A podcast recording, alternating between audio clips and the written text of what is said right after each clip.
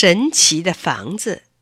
从前有个好心的老木匠，他为自己造了一间活动的小房子。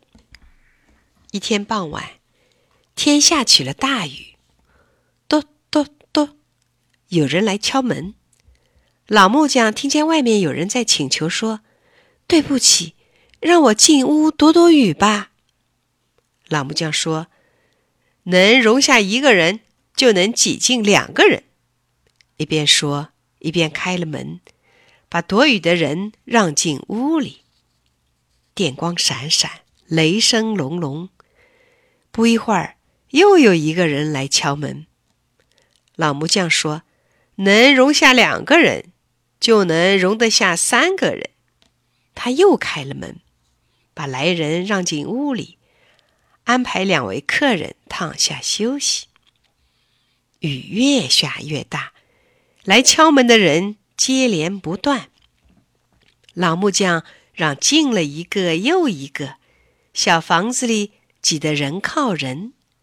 可他乐呵呵的又让进了客人，能容下九个人，就能容得下十个人。就这样，小屋里的人越来越多了。正巧，这个国家的国王。和他的随从打猎迷了路，走到小房子这儿来了。国王累极了，想休息一会儿。他举手敲门，老木匠又起身开门，请进吧。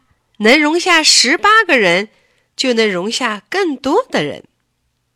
国王进屋一看，见那么多人，感到十分奇怪。咦，一间小屋怎么能住这么多人？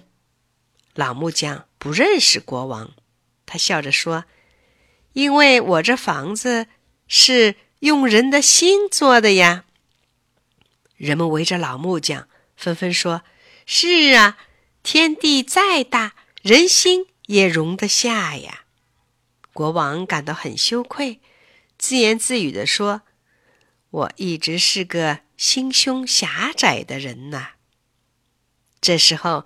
有位将军路过这儿，他大声命令屋子里的人都出来，让他一个人休息。小屋子的人一个接着一个走出来，排了一长串。国王走在最后，将军一见，吓得连忙跪下：“国王，您您怎么在这儿？”国王懂得了人心宽阔的道理。他命令将军驾车，送大家到王宫做客去了。